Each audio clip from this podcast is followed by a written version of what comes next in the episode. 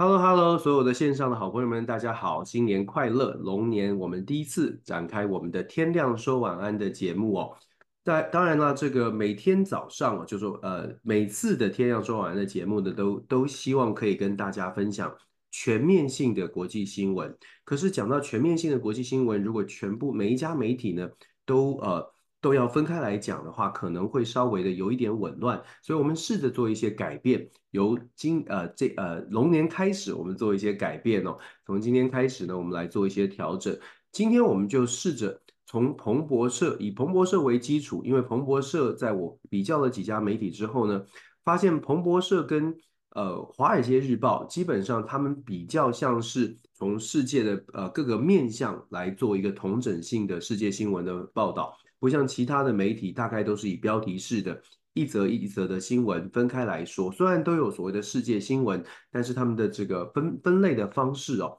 可能彭博社跟华邮可呃华盛顿，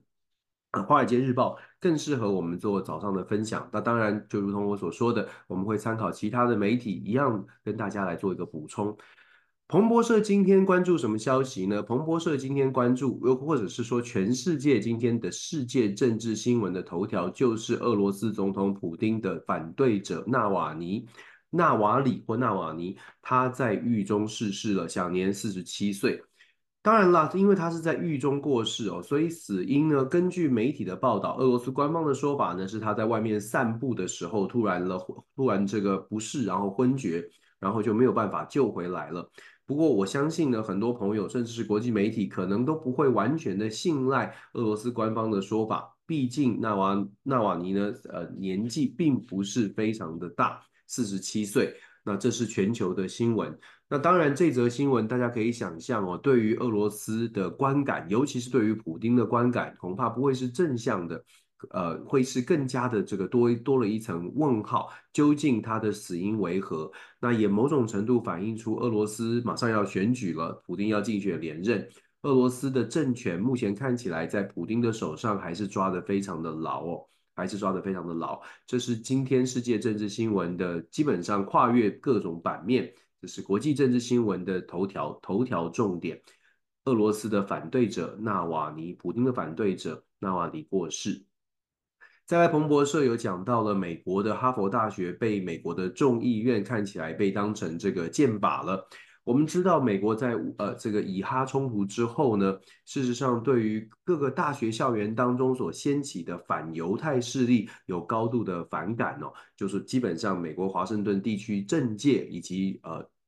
非常缜密的所谓的犹太的支持者呢。对于在美国大学校园里面以言论自由为名，但是犹太族裔的学生感受到的不公平，他们是提出了反感。那当然可以想象，在大学校园那当中呢，也有支持巴勒斯坦的学生。所以像这样的冲突在校园里面，在全美各地都在发酵。那哈佛大学呢，就变成了，因为它毕竟它是全美国、全世界顶尖的大学，所以它就变成众矢之的。不只是校长在这一波风暴当中呢必须下台，现在校园呢也被呃针更加的具有针对性的一些讨论。美国的国会呢要求哈佛大学呢提出更完整的报告，并且接受呃国会的调查，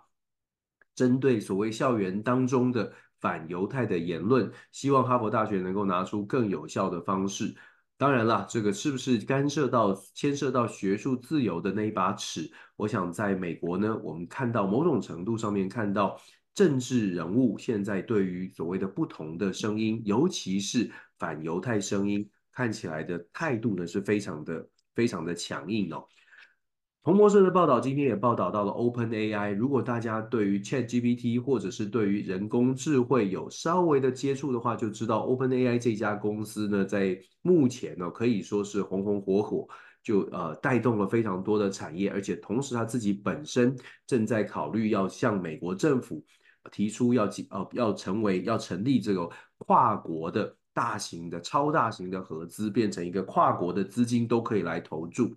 不过这个时候呢，在美国，当然我们就可以想象，美国的国会，呃，对于 OpenAI 想要对于全球募资这件事情呢，提出了国安的疑虑，国安的疑虑。他们认为说，如果说 O OpenAI 就是呃这样的呃企业，变成了全球公司，而且呢不去限制限制资金的来源，那会不会在整个运算的过程当中，尤其是 AI 设计整个呃各种的应用程式的设计当中，会被呃植入一些不良的影响？这个是虽然它是一个向跨国募资，希望美国政府可以开放，可以全国全球募资，可是同时它也引发了一些政治上的疑虑哦。其实朋友们应该可以感觉得到，我们刚刚从哈佛大学、从 OpenAI 这几则新闻，其实大家已经也许可以感受得到，在美国目前两极化的政治，对于对外事务他们的关注焦点，或者是对于美国。利益的保护变成了好像非常敏感的神经，只要一点点的触动，在国会就会引发蛮大的这个反响，或者是就会有国会议员跳起来做出一些呃回应，或者是要求进行调查。在这里跟大家补充哦，也是近期发生的事情，在台湾过新年，可是在在美国并没有新年哦。在这边跟大家补充，如果大家去看这个有一个数据哦。很有趣，但是也很令人呃很值得关注的一个数据，就是美国的国会呢，我们说过，美国众议院有四百三十五席，参议院有一百席，这些国会议员呢，照理来说，他们连选连任的成功率都是非常高的。历史的资料证明，至少百分之八十、百分之八十五以上，甚至在特定的选区有比较明显政党立场的选区，那基本上是百分之九十甚至百分之百的连任。可是，这么高的连任率，今年的这个选情哦，二零二四年即将登场的美国的选举，除了总统之外，还有国会，还有三分之一的参议员的席次都要选举，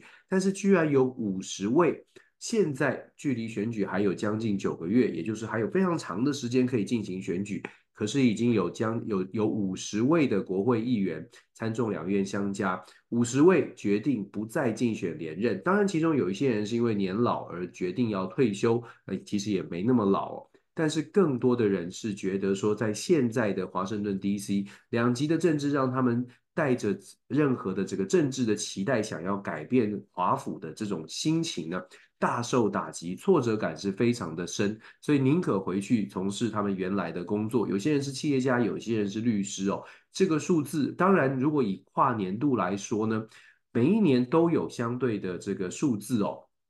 呃，要不再寻求连任，可是最近这几届的国会，越来越多政治人物，他们自己也失呃失望，感受到挫折，觉得不想玩了。其实这都。在在的反映，美国现在美国式的民主，尤其是美国的这个两极两极化的民主，对于呃美国的政治哦带来很大的冲击。那当然，这反映反映出什么呢？反映在政策上，就是会看到为什么有一些政策。外人，包括我们在在解读美国政治的时候，觉得为什么在美国这个不会过关呢？或者是为什么这种事情会在美国发生呢？其实这个为什么原因就在于现在的美国的政治确实跟想象当中的美国政治、美国民主不太一样。再来，彭博社继续我们来谈国际新闻。拜登在中东的冲突上面呢，拜登警告纳坦雅胡哦，或者是提醒纳坦雅胡。他在针对加萨地区的攻击的时候呢，并没有做好对于平民的防护。不过，我们坦白说，拜登跟纳坦雅胡之间的关系现在基本上已经到了一个临界点。怎么说到了临界点呢？纳坦雅胡，我们长期以来观察，整个中东发生了冲突，尤其是以色列跟这个加萨地区发生冲突之后，美国一开始是站在以色列这边，但是后来慢慢的转变，因为国际的舆论风向正在改变，再加上加萨的伤亡太过严重，巴勒斯坦人民死伤超过了两万多人。那当然以色列也有伤亡，可是对比之下呢，有一点点这个不成比例。可是纳坦雅胡看起来还是非常的强硬，即便。西方国家不断的施加压力，要纳坦雅胡休兵进行谈判，或者是呃寻寻求纳坦雅胡看看能不能够接受国际社会所推动的长久的和平的这个呃提案，也就是两国方案。但是纳坦雅胡非常的坚决哦，在这种状况之下呢，拜登跟纳坦雅胡之间看起来就越来越话不投机了。布林肯多次的飞到以色列，仍然没有办法打动以色列，而且也没有办法，看起来连施压也没有办法造成以色列政策的改变。这确实是呃蛮麻烦的一件事情，而且对美国而言呢、现在美国整体的影响力究竟大家呃想象当中美国的影响力很巨大，可是，在以色列的身上我们好像看不太到。再来，我们再看的是。呃，就在春节期间哦，非常知名的美国的这个媒体主持人，他本来是福斯电台，后来他离开了之后呢，他自己来自己参与了其他的频道，而且制作访谈节目。那呃，Tucker Carlson 呢，这个卡尔森呢，他上个星期到了俄罗斯的普克林姆林姆林宫，去对普丁进行一个非常长的一个专访哦。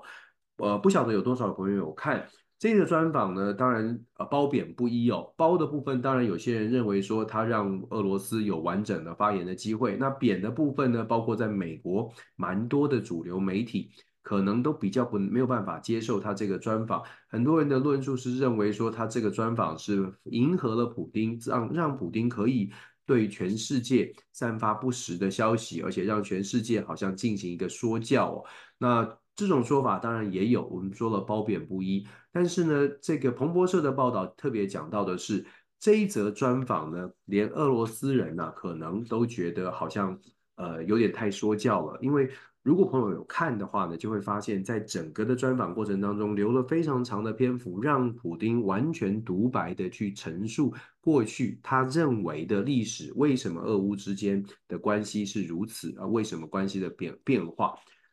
如果有兴趣的朋友，可以可以上网去查一查，可以上网去看。那呃，但是确实啊，这则彭博社是报道说，从呃各种迹象显示呢，这则专访俄罗斯内部的反响也并不是太大。但我们还是要强调哦，就是说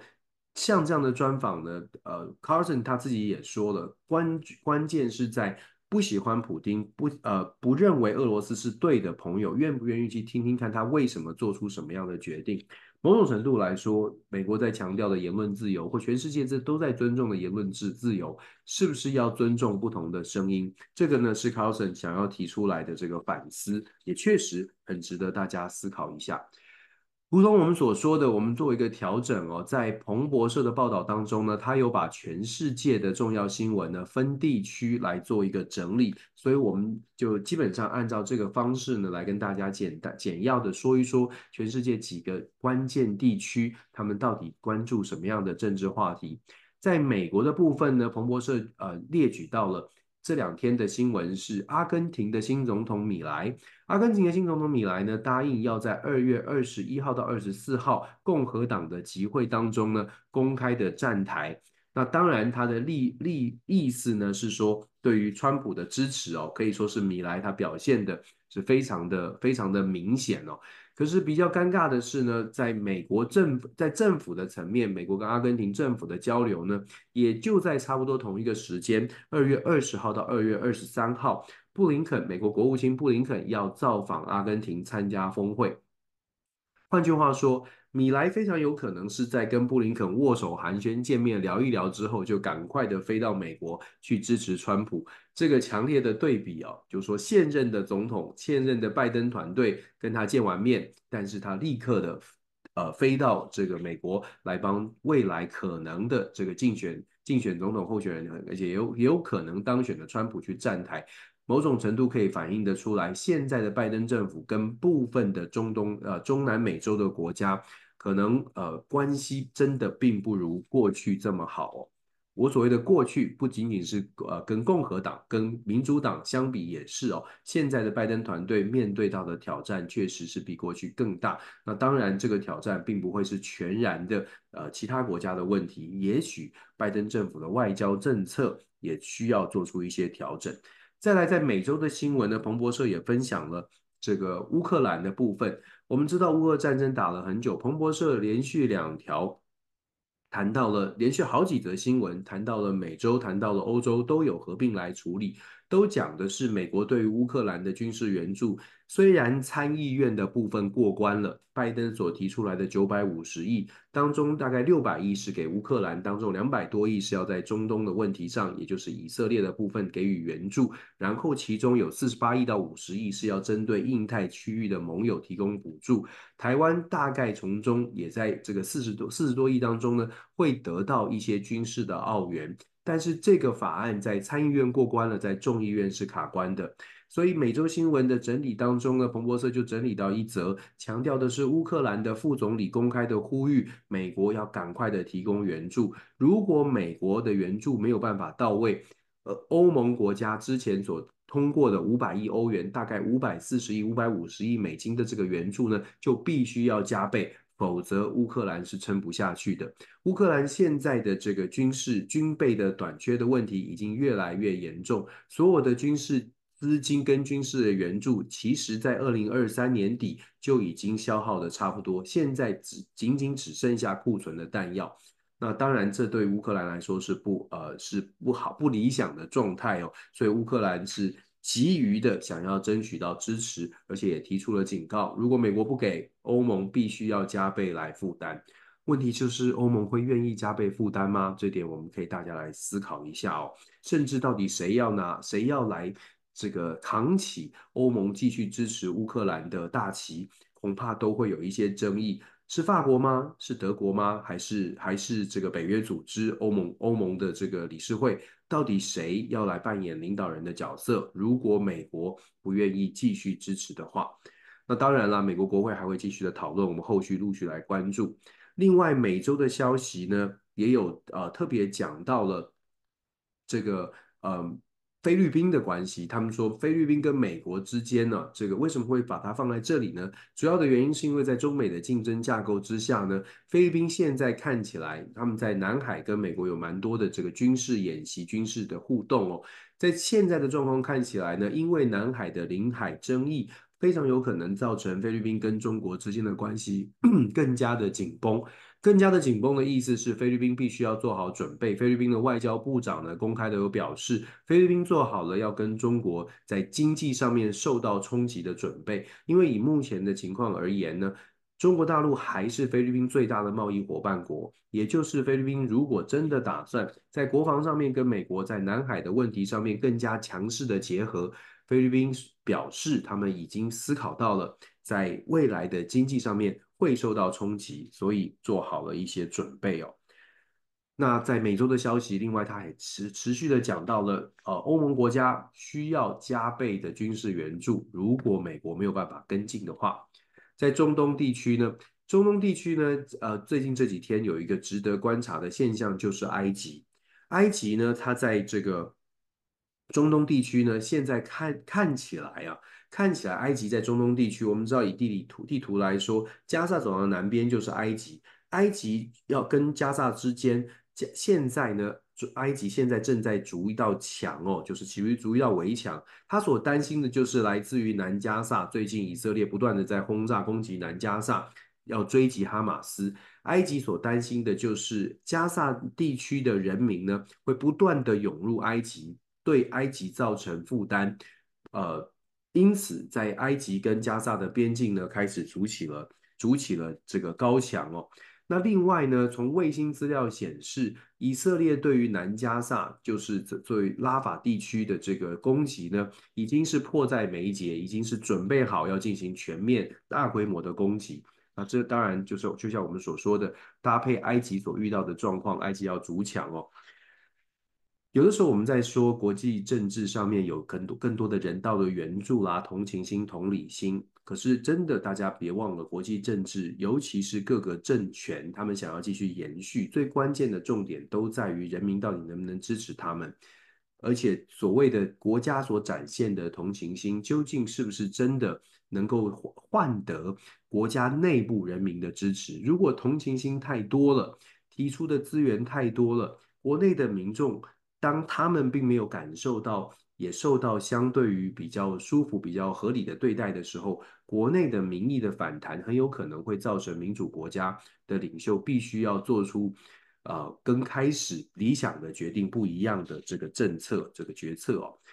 那再来，我们看到中东地区延续的说，中东地区的新闻是讲说，以色列对于加萨地区、加萨南部地区的医院也开始展开了攻击了。我们说过，麦纳坦雅胡现在呢，对于整个加沙地区的攻击不打算要停歇。虽然美国的布林肯找了卡达，找了中东各个国家，希望能够斡旋，但是以色列呃，在最近一期的所谓的休兵会议啊，以色列也是坚决的不参加哦。他表达的态度是非常的强硬的。基本上，纳坦雅胡想要告诉大家的，想要传递的就是不要跟我谈两国方案，我我有把握，我有信心可以追击哈马斯。那比较辛苦的就是巴勒斯坦的人民了，在加沙走廊的人民了。中东地区的另外一个消息讲到了科威特，科威特的这个王呃，这个埃米尔呢，也就是国家的领导人呢、他解散了国会了。解散国会的原因是因为呢，在根据科威特的宪法呢，你是不能够污污蔑这个国家元首的，所以他用这样的理由解散了国会。大家可能会觉得这样子，呃，科威特是不是就是个专制霸道的国家？其实呢，在整整个海湾国家里面，科威特是唯一一个有民选议会，就是透过这个比较民主的程序来民选议会。但是科威特也确实，这个王室有比较高的权力哦，来做这样解散议会的动作。那可以想，可想而知哦，接下来可能在科威特又会有一些这个选举的产生。不过整体来说，在中东地区，科威特还是相对稳定的地方。那当然，这跟科威特本身的经济条件非常的稳定有关。我们都知道它是产油大国，它也是美国非常重要的盟友。稍微这个了解历史的朋友就会知道。科威特也是当时为什么海美国会发动所谓的海湾战争，就是因为伊拉克遭到科威这个这个入侵了科威特哦，所以科威特跟美国的良好的关系，呃，有助于科威特的政情的稳定。当然，美国的助力是很大的。那科威特也拥有了全世界最大的几个主权基金之一哦，有七千亿美金的主权基金在手，所以科威特它有它的重要性，那也也也让很多的国家。更加的愿意去维持科威特的稳定，呃，这个是在科威特的消息。在中东地区呢，我们也看到了这个报道，针对针对这个呃，我们说的所谓的加萨走廊的攻势哦，继续的继续的强加对加萨走廊攻势。同时，他也讲到了这个彭博社也公也注意到了，对于真主党以色列的国防军对于真主党在这个叙利亚啦，在边境地区的真主党的攻击也在加剧。中东的局势目前看起来，即便是美国的斡旋，也没有朝向和缓的趋势来迈进。虽然有谈到人质的交换啦，哈马斯跟以色列如何的谈判，可是目前看来呢，距离和平恐恐怕还要一阵子哦。同样的，在这边补充说明哦，很多朋友会说，长期的抗战到底，也许会有朋友问，长期的抗争到底对于长期的战争，到底对于民主国家比较有这个能力把它 hold 得住，还是对于稍微不民主的国家比较有利？过去的研究，我们不敢说所有的事情都会完全的复制，可是过去的研究告诉我们的，民主国家对于长期抗战的这种承受力是比较低的。不是在资源上面比较低，而是因为民主国家看到了长期抗战，代表的是资源要投入更多，死伤会更多。在民主社会里面，就会出现不同的意见，就会对于所谓的民主国家的政治人物产生某种程度的压力。所以，如果战争变成了持久战，它最后的结果。比较 比较有可能有利于非民主国家，因为非非民主国家的领袖他有其他的手段让国内的声音不至于反反噬他自己。可是民主国家比较困难，所以长期抗战呢，我们现在看到不管是乌俄战争还是以哈的冲突，长期抗战对于民主国家来说挑战非常的大，因为内部不同的声音我们翻看得非常清楚，越。不同的声音是越来越大声了。亚洲地区，我们接下来看欧洲地区。欧洲地区呢，彭博社的整理，他讲讲到了今天的新的消息是英国的工党。英国的工党呢，作为现在的最大在野党，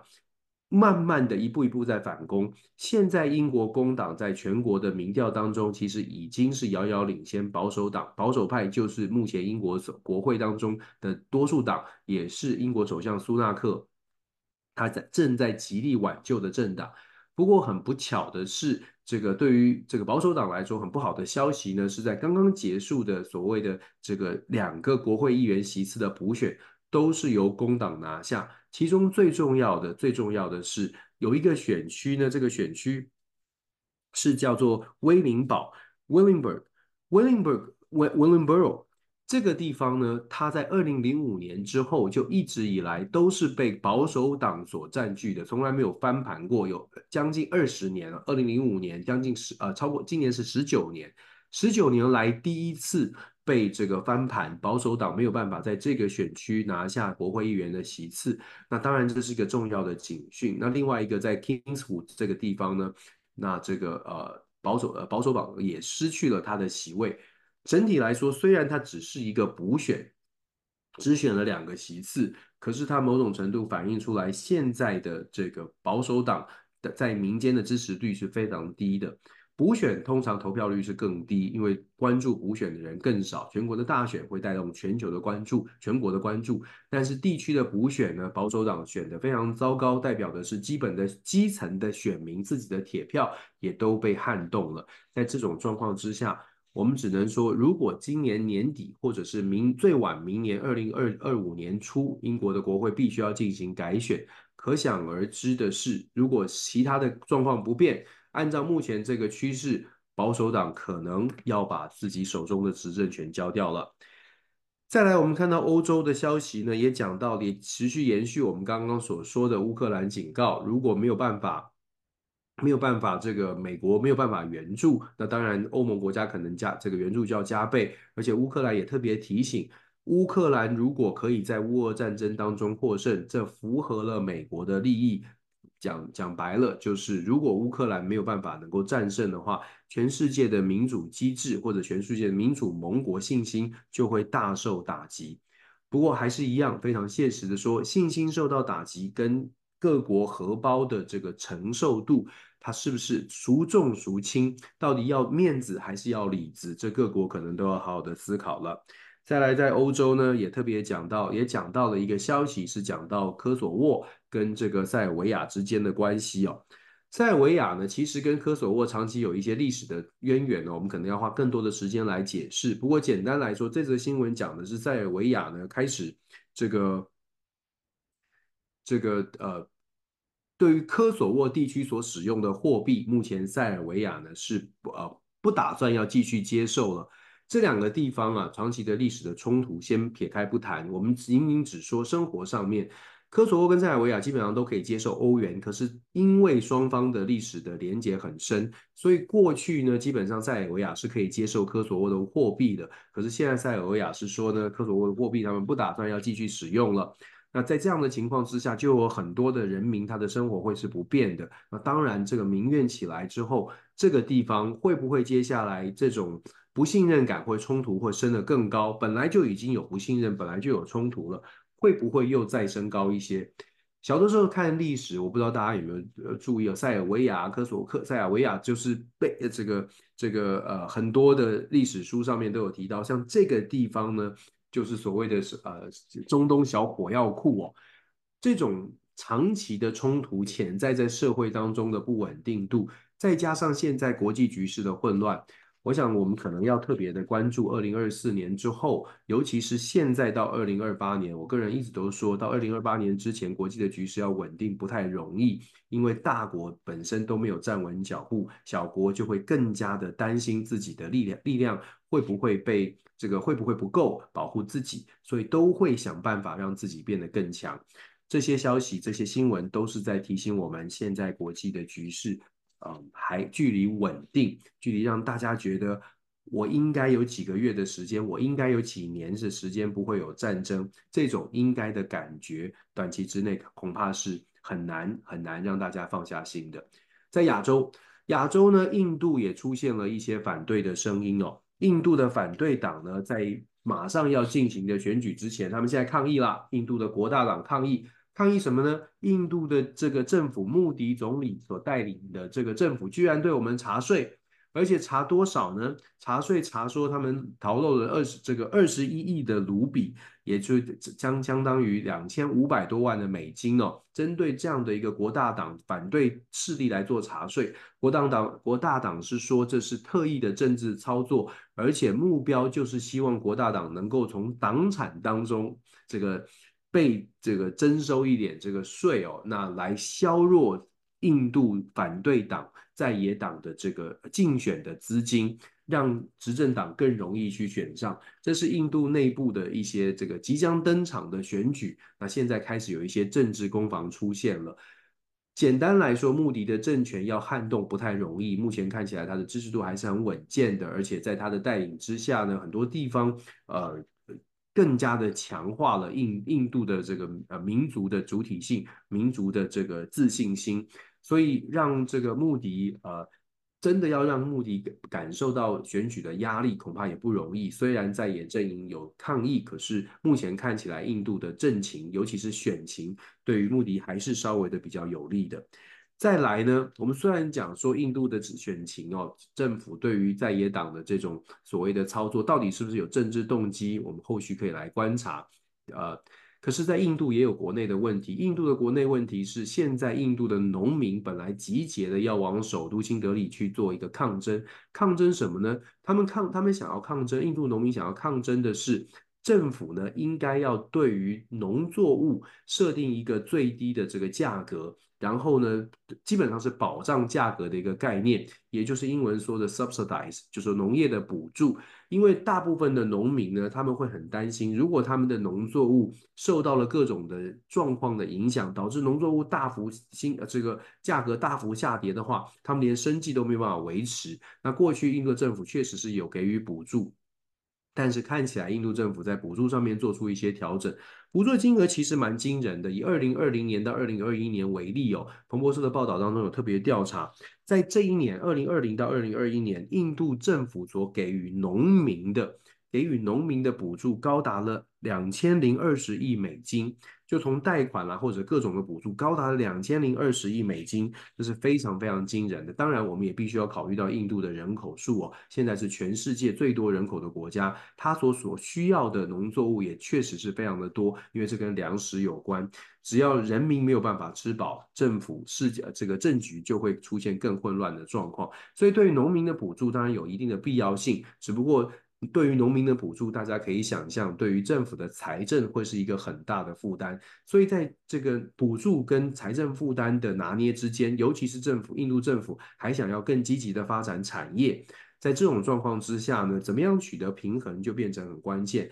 不过，至少印度政府展现出的诚意哦，让这些农民呢，在前往新德里的路上，本来大军扎营哦。据报道呢，是有超过两万人的这个抗议的农农民的团队扎营在前往新德里的路上。目前暂时呢按兵不动，有些人也回家了。原因是因为在周日啊，穆迪首相的政府，穆林带领的政府呢是愿意跟这些农民来进行谈判的。那我们就看看谈判的结果到底是不是能让农民满意哦。当然，政府会做出一些妥协啊，毕竟今年有大选。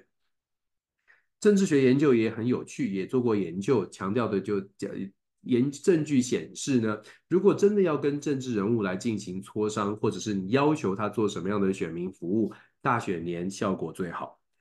再来，在亚洲讲到了新加坡，他讲到新加坡呃提出了新的预算的，但是其实这则新闻里面呢，在包括日经，包括其他的媒体针对新加坡最新的这个预算报告呢，其实最关键的是新加坡的这个新下下一阶段的领导人黄循财公开的表示。在新加坡的利益的考量之下呢，未来新加坡的公司在海外有业务的公司，有很多的税呢，在海外的这个收益呢，并没有完整的详实的这个报报告。那未来新加坡政府对于海外业务的公司会提高他们的企业税，会提高他们的企业税。其实这个概念跟拜登政府跟很多的欧盟国家讲的，呃，之前讲的都很类似哦，就说有很多的公司它可能设在海外，那海外的收入呢，并没有真的完全完整详实的这个获益没有被抽被母国给课税。那现在看起来呢，各国政府啊在找裁员的过程，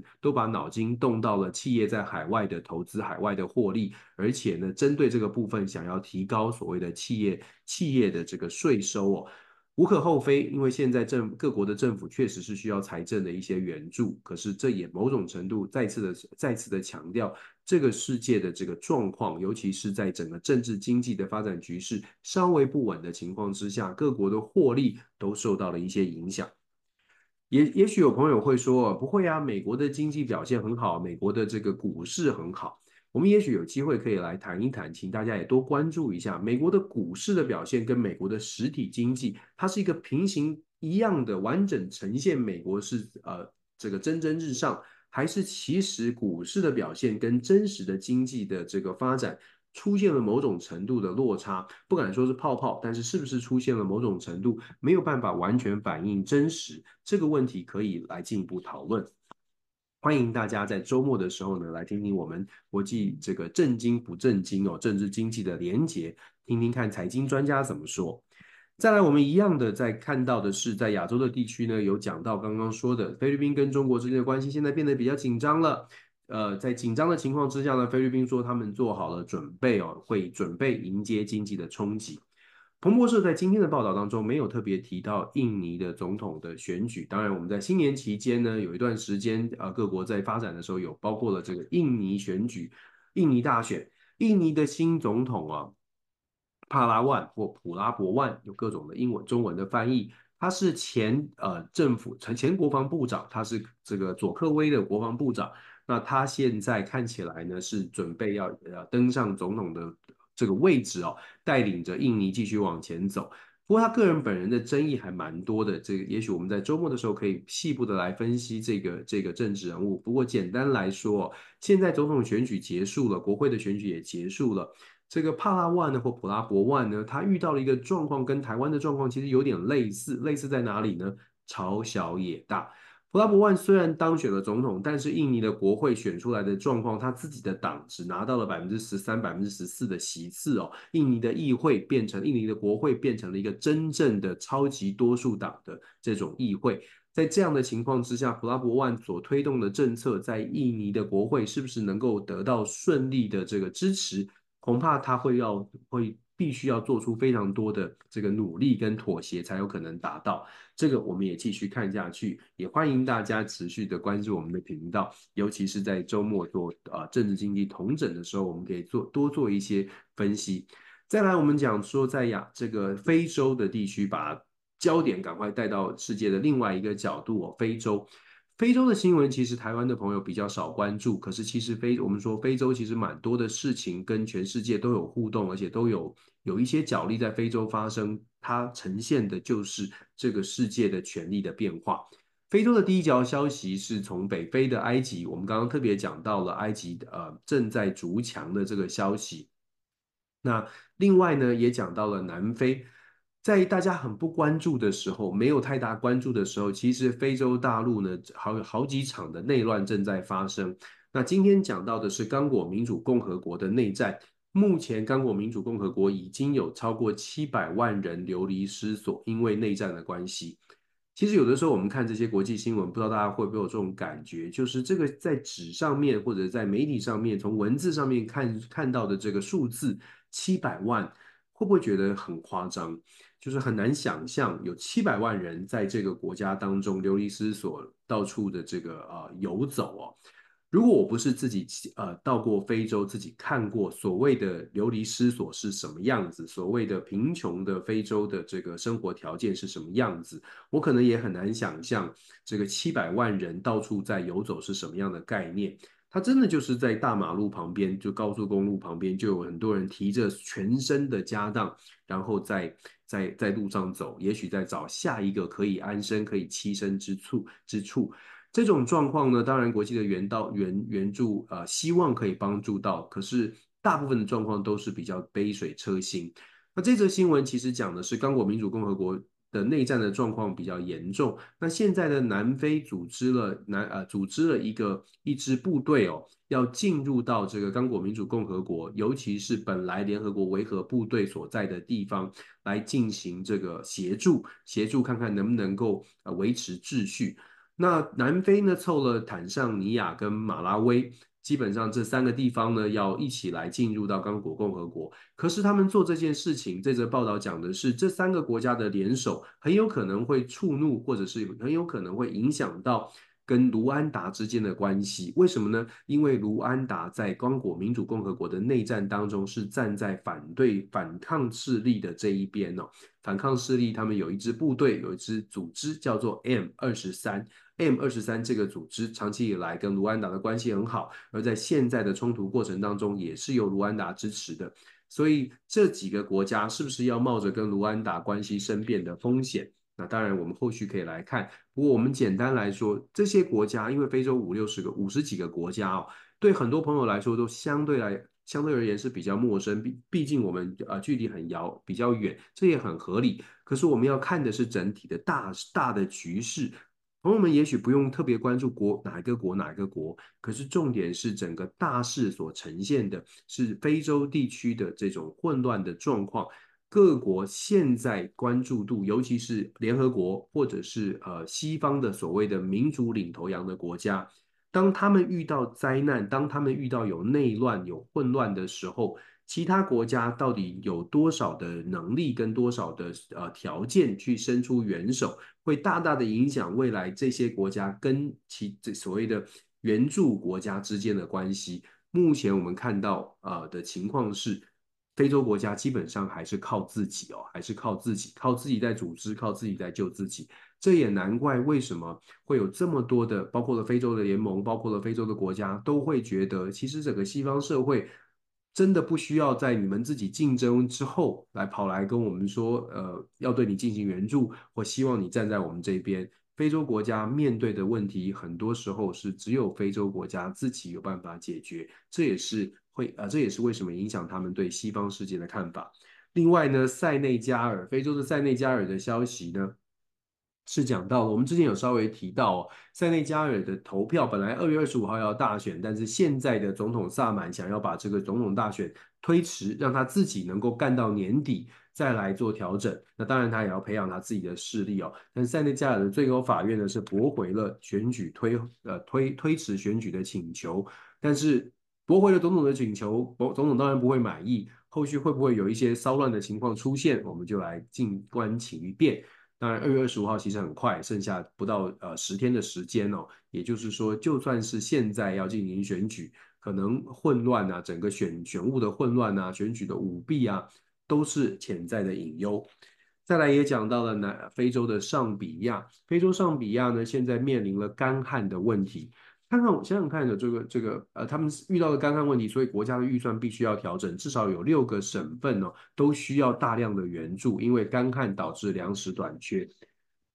粮食短缺的问题啊，在很多的国家也许很久没有感受到了，可是，在非洲那是迫切的日日常问题。对很多非洲的国家来说，那连粮食都没有办法吃饱，大家可以想象还有什么样的心思去想其他的事情。还有什么样的这个还能够有多友好的态度？说我没有我没有钱吃饭，我的人民是没有钱吃饭的。所以当你在说要你要我要站在哪一边的时候，我要跟着你的这个步伐来走。当然也是因为没有钱吃饭，所以呢，这个时候如果有哪一个国家真的能够提供，不管是基础建设也好，还是真实的经济援助也罢，这些。正在遭受到经济冲击，还在担心人民没有饭吃的国家，他也同样不会去思考，你来援助我的国家究竟是世界觉得是好国坏国、民主专制，这不是重点。对他们来说，能够拿到钱、拿到援助来帮助自己的国家发展最重要。我们在分享国际新闻的时候呢，我常常都强调，就是说国际新闻我们看的这个重点，也许大家会觉得很繁琐、很复杂，或者觉得很遥远。可是我们从国际新闻的分享当中，试图的去抽丝剥茧的讲的是一个大的架构，讲的是一个大的局势，从美国、亚洲、欧洲、非洲、中东这样的一个区地呃区域性的划分，透过这些新闻的报道，透过这种每日新闻的分享。现在我们可以抓一个大局，就是简单说，混乱还是一个混乱。龙年龙年开始，我们当然希望这个全球的局势可以稳定下来。可是混乱并不是这么这么快可以解决。就算川普总统说他上台之后二十四小时乌俄就会结束，中东就会结束。恐怕也没有那么理想哦，但是确实有不同的作为，有不同的这个政治领袖拿出不同的作为，在这种混乱的局势当中，更有可能吸引到支持者，更有可能让大家觉得我应该要换换换个人看看。这也是为什么现在在美国共和党的声势是高的，虽然不能够保证当选，但共和党声势是高的。而世界各国，包括在欧在在欧洲的德国，所谓的另类选择党。如果不是在混乱的局势当中，可能也没有办法顺，也没有办法得到这么多的支持。但是现在的世界局势混乱，让这样的呃 政治人物跟让比较呃有煽动性、比较稍微极端一点、稍微朝极端靠近的政党或政治人物，都得到比较多的支持，这是我们看到的一个现象哦。这是彭博社今天早上的报道哦。那我们很快的这个带大家浏览了世界各国的这个重点。那在其他的媒体上面呢，就如同我所说的，每天早上跟大家跟大家分享的之前呢，都会把媒体浏览一遍，所以我出呃会有这样的一个调整，因为发现大部分的媒体如果它整理完整的话，大部分的媒体其实报道的项目都差不多，只是在解读上面或许报道的角度会有点落差。但我们的天亮说晚安本身就有自自带解读功能。所以呢，我们会觉得说，先把基础，等于是把地基铺好之后，我们再来做解析就可以了。那如果有疏漏之处呢，再透过我们在分呃在。每天早上检视的过程呢，如果看到哪一个媒体报道的新闻跟彭博社或者是跟我们刚刚说的《华尔街日报》有一些落差的时候，再给再来跟大家做补充。这边我就特别来补充联合早老联新加坡的《联合早报》。《联合早报》今天的国际新闻就有讲到了美国的参议员呢，想要阻止中国的中资的电商性上市。这个电商，据我所知，他们是做什么成衣啊，做一些这个。呃，看起来并没有太明白的这个国安的疑虑，可是现在整个美国华府的反中的气氛还是比较高的，再加上选举年，可以想象的是，今年在美国选举年，二零二四年政治上面的讨论会有非常多关注在中东问题，在俄乌战争，还有就是中国问题。当他们讨论到对外政策的时候。中国的问题，也就是北京带来的多大的威胁，一定是在政治舞台上面纷扰的焦点哦。那当然也不意外的，对于北京展现怎么样强势作为，会是政治人物可能加分的重点，可能加分的重点。另外，联合早报也有报道到，白宫呢在昨天有讲到一个消息。讲到什么消息呢？他说，俄罗斯呢正在发展太空的这个所谓的攻对卫星、针对卫星攻击的武器，所谓的反卫星武器。那这个消息呢，目前看起来美国的情报单情报单位是呃有提出警告的。不过我们还是要必须要讲哦，就是说反卫星的武器呢，呃，事实上也许科技是没有什么问题，可是如果真的发生这样的事情，你现在太空这么拥挤的状况。攻击了一颗卫星，不管是用什么样的方式进行攻击，它都有可能造成其他卫星受到影响。不管你是用电磁攻击毁掉单一的卫星，它周边的它没有按照它的轨道运行，就会打到其他的卫星。如果是用炸掉卫星的方式呢？事实上，过去的经验，二零二零二一二零一零年之后，包括了中国大陆，包括了这个俄罗俄罗斯。都曾经用飞弹把卫星炸掉，炸掉之后那些碎片呢、其实在太空当中，第一是制造太空垃圾，第二是对于其他的卫星的轨迹也会受到影响，有一些碎片会造成其他卫星的损伤。那当时事实上连太空站当中的太空人、太空人的生活都受到一些冲击哦。换句话说，进行所谓的反卫星攻击武器的研发，当然技术上、科技上做得到，但是实际上要运作也不太容易。不过话又说回来了，太空公约，各位知道这个世界有一个叫做外太空公约哦，一九六七年的时候，由当时有这些开太空科技能力的国家加入，当然后续加入了蛮多国家一起来签订。可是这个太空公约，呃，签订的时间呢，一九六七年已经是将近六十年前之前的事情，看起来是需要做一些更新。不过要更新之前，各国要先要先要有一定的这个共识才行哦。那这是这是今天联合早报的另外一条消息哦。我们真的是从地面讲到天空，讲到太空，这个国际政治的舞台，国际政治的这个话题呢，呃，真的是包山包海啊。就各只要有人的地方，就会有互动，有互动就就会出现政治。就像我们常说的，有人的地方就是江湖哦，有人的地方就有政治。那政治的关系不只是在国内，在国际。可能加入了更多变数，也变得相对更加的复杂。这是国际政治有趣的地方，这也是国际政治，呃，我们觉得应该它是一个挺专业的事情。希望大家呢用更理性、平和的角度，啊，当然交换不同的意见，然后再来做出最好的分析，务实理性的分析。这是今天二月十六号，呃，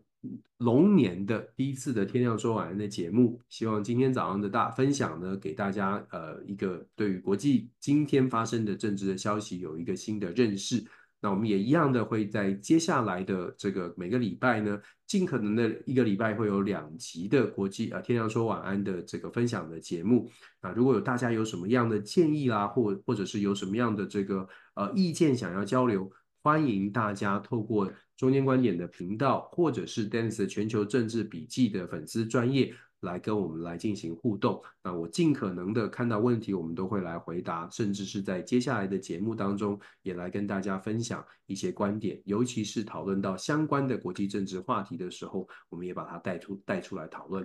感谢大家，再次祝大家新年愉快，新年恭喜，龙年行啊，龙年行大运。感谢，拜拜拜拜，我们继续一起学习，拜拜拜拜。